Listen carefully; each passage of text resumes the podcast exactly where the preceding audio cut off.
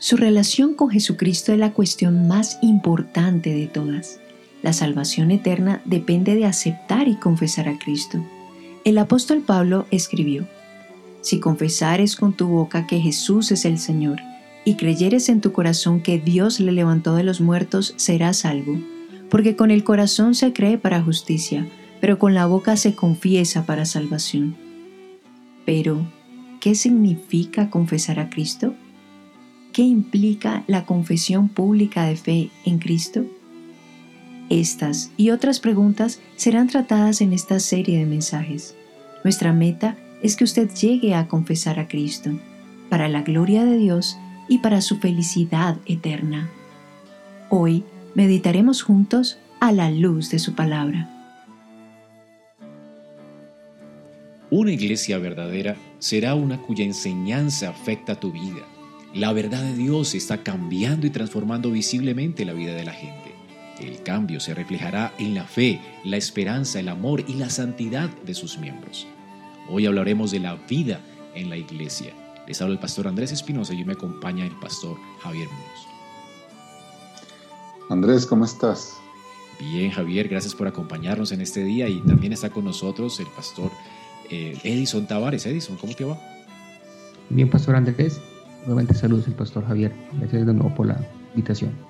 Bueno, hermanos, ya hemos hablado acerca de las señales y las marcas visibles de una iglesia que es saludable. Y hablábamos de la, de la predicación, hablábamos de la disciplina eclesiástica, hablamos de los sacramentos, pero vamos a hablar en, esta, eh, en este episodio de la vida de la iglesia. Eh, también puedo notar que la escritura habla acerca de la vida de la iglesia como una señal importante de salud, de salud espiritual de una iglesia. Hablemos de, la, de las señales de la vida eclesiástica. ¿Cuáles pueden ser estas señales, hermanos?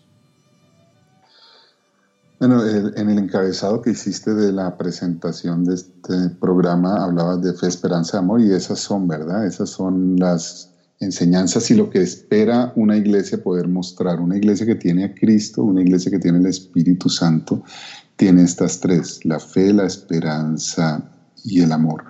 La fe porque es la señal de pertenencia, es un milagro tener fe, la fe es un regalo que Dios da, pero entonces es el milagro de Dios dando la fe a quien Él quiere y lo llama a formar parte del pueblo de Dios.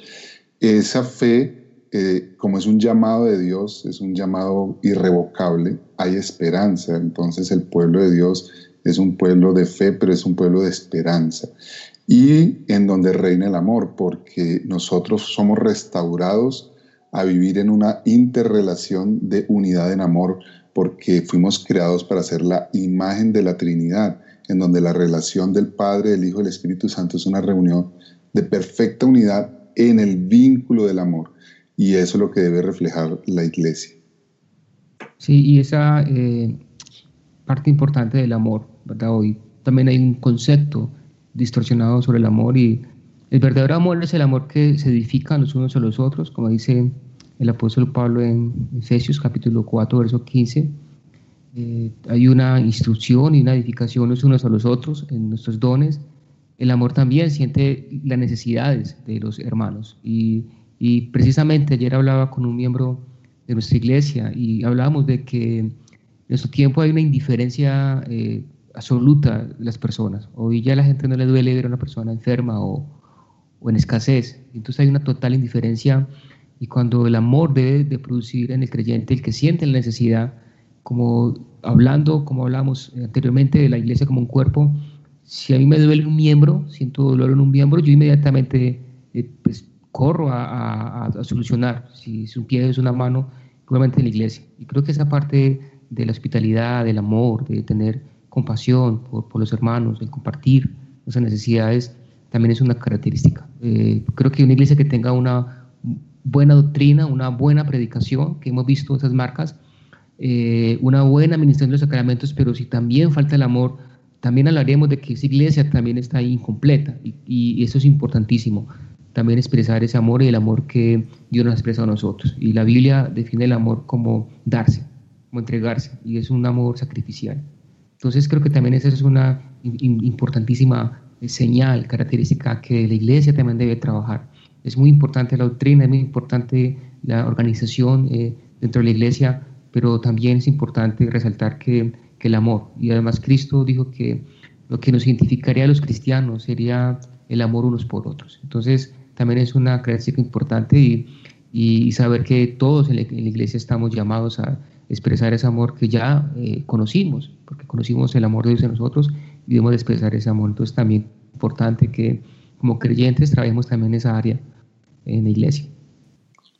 Colosenses 1, del 3 al 6 nos dice, Siempre orando por vosotros, damos gracias a Dios, Padre de nuestro Señor Jesucristo, habiendo oído de vuestra fe en Cristo Jesús y del amor que tenéis a todos los santos, a causa de la esperanza que os está guardada en los cielos, y de la cual ya habéis oído por la palabra verdadera, del Evangelio, que ha llegado hasta vosotros, así como a todo el mundo, y lleva fruto y crece también en vosotros desde el día que oísteis y conocisteis la gracia de Dios en verdad.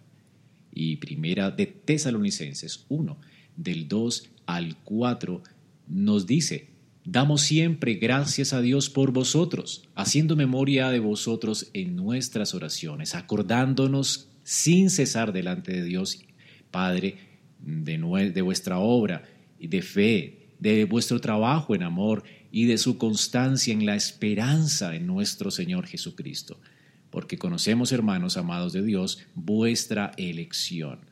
Así que, hermano, al visitar una iglesia nosotros debemos preguntarnos, ¿está allí la fe? ¿Expresan sus miembros esperanza, fe en Cristo, confianza en la cabeza de la iglesia? ¿Hay esperanza en ese pueblo? ¿Muestra la gente la estabilidad y la perseverancia cristiana en esta vida porque esperan eh, seguramente un hogar futuro en el cielo? Hay amor allí. Y esta es la marca más importante de todas. Eh, Primera de Corintios 13:13 13 nos dice, y ahora permanece la fe, la esperanza y el amor, estos tres, pero el mayor de ellos es el amor. Ahora, pastores, hablemos de otra marca importante, la santidad. Una iglesia debería, o una persona debería esperar a asistir a una iglesia que sus miembros estén viviendo de una manera santa. ¿Y qué implica esto? Definitivamente, eh, la, santidad es el, propósito final de Dios. Dios dice que nos escogió en Cristo Jesús para buenas obras. En Efesios dice que hemos eh, sido como iglesia escogidos por Dios y traídos y, y debemos trabajar los unos con los otros hasta que todos lleguemos a la estatura de la plenitud de Cristo, un hombre perfecto, un hombre santo. El propósito de Dios es hacernos santos como Cristo es santo, porque es la única forma de estar en comunión con un Dios santo. No hay forma de que estando en pecado, así sea el más pequeñísimo pecado, podamos tener comunión con Dios. Entonces, por un lado, Cristo nos ha limpiado de todo pecado, pero por otro lado, Él nos está haciendo a nosotros capaces de no pecar. Y la glorificación, el día en que el Señor Jesús nos resucite, es el día en que Él nos va a resucitar en un cuerpo que ya no va a pecar más. Entonces, definitivamente la santidad es, es la marca y por eso también se reconoce al creyente verdadero y a la iglesia verdadera. Una iglesia en la que la santidad no es una convocación, una pasión, un deseo y un ruego constante, no es una iglesia verdadera, porque la iglesia verdadera ama a Cristo, no lo quiero ofender. La iglesia verdadera tiene el Espíritu Santo y el Espíritu Santo está obrando con poder transformando la vida de las personas para hacerlas a la imagen de Cristo, de tal manera que una iglesia que sea relajada, apática o, incluso ignorante de una vocación para la santidad, definitivamente no es una iglesia verdadera. Sí, yo creo definitivamente que el comportamiento de los miembros en iglesia radica precisamente en una buena exposición de la palabra de Dios y un buen entendimiento de las escrituras y eso se va reflejado en la vida de la iglesia. No estamos hablando de que la iglesia sean perfectas, como dijo, dijo alguien, que si usted encuentra una iglesia perfecta y se une a ella, pues ya dejó de ser perfecta porque usted está allí. Estamos hablando de, de, ese proceso, ¿verdad? Es como el creyente. El creyente sabe que está en la, en la fe verdadera cuando ve que su vida empieza a ser transformada, cuando empieza a ver que su vida empieza a ser cada vez guiada por la palabra de Dios, igual en la iglesia, cuando él empieza a madurar, a crecer, porque la realidad es que dentro de la iglesia pues habrá pecados y Cristo nos dijo a nosotros que en la oración eh, que encontramos en escrituras donde pidiéramos perdón por nuestros pecados, porque esa es una realidad. La diferencia radica cuando hablamos de la santidad, es que el creyente anhela cada día crecer, anhela cada día vivir una vida que sea más eh, obediente, una vida que sea más eh, sujeta a la palabra de Dios. Entonces, cuando hablamos de la santidad en la iglesia, hablamos de esto, de que el creyente eh, quiere, trabaja y cada día ora por vivir una vida de, de, santidad. Entonces, esa es precisamente una marca, porque una iglesia nunca va a ser la perfecta. Las personas buscan que las personas se equivoquen y eso va a ser imposible pero sí algo que vamos a ver en la iglesia y que es el fin de la, de la instrucción y los pastores en la iglesia es que los creyentes se parezcan cada día más a Cristo, que cada día en su vida vean la transformación. O sea, que una pregunta que yo me tengo que hacer en mi iglesia es si estoy creciendo espiritualmente, si estoy cada día madurando, viviendo una vida de obediencia a Dios, porque eso eh, va a ser resultado de una buena exposición y de una buena práctica dentro de la iglesia. Entonces, una característica va a ser ese deseo de los creyentes madurar y crecer y cada día vivir una vida para la gloria de Dios. Estimado oyente, el amor es importante en una iglesia. Si usted está encontrando una iglesia, el amor es el que nos edifica unos a otros en la iglesia. Debemos hablar la verdad en amor, animarnos unos a otros para usar nuestros dones, nuestras habilidades eh, y usar nuestras posesiones para el servicio a Cristo y ese, el amor que tenemos siente esas necesidades, siente esa necesidad de ayudar a otros, nos mueve a abrir nuestros hogares en hospitalidad cristiana. Eh, ejercitamos el amor cristiano verdadero porque nuestra fe y nuestra esperanza son diferentes a la esperanza que este mundo tiene. Mientras esperamos la venida de Cristo, cada cuerpo de creyentes, cada iglesia desea ser un instrumento de amor de Cristo para hacer el bien a todos los hombres y especialmente, como dice la escritura, a los de la familia de la fe. Pero una iglesia también es una iglesia santa, una nación santa. Una iglesia verdadera tiene a sus miembros que están creciendo para ser más como Cristo. Ellos reflejan una ruptura con el pecado, con el mundo. Ellos son ese nuevo hombre creado según Dios en justicia y santidad de la verdad, como dice Efesios 4:24. Ellos procuran llegar a ser más santos. Sin santidad, dice la Biblia, nadie verá al Señor. Y como dijo el pastor Edison, esto no significa que usted encontrará una iglesia perfecta o una iglesia eh, completamente santa y perfecta, pero, pero sí están procurando vivir para el Señor.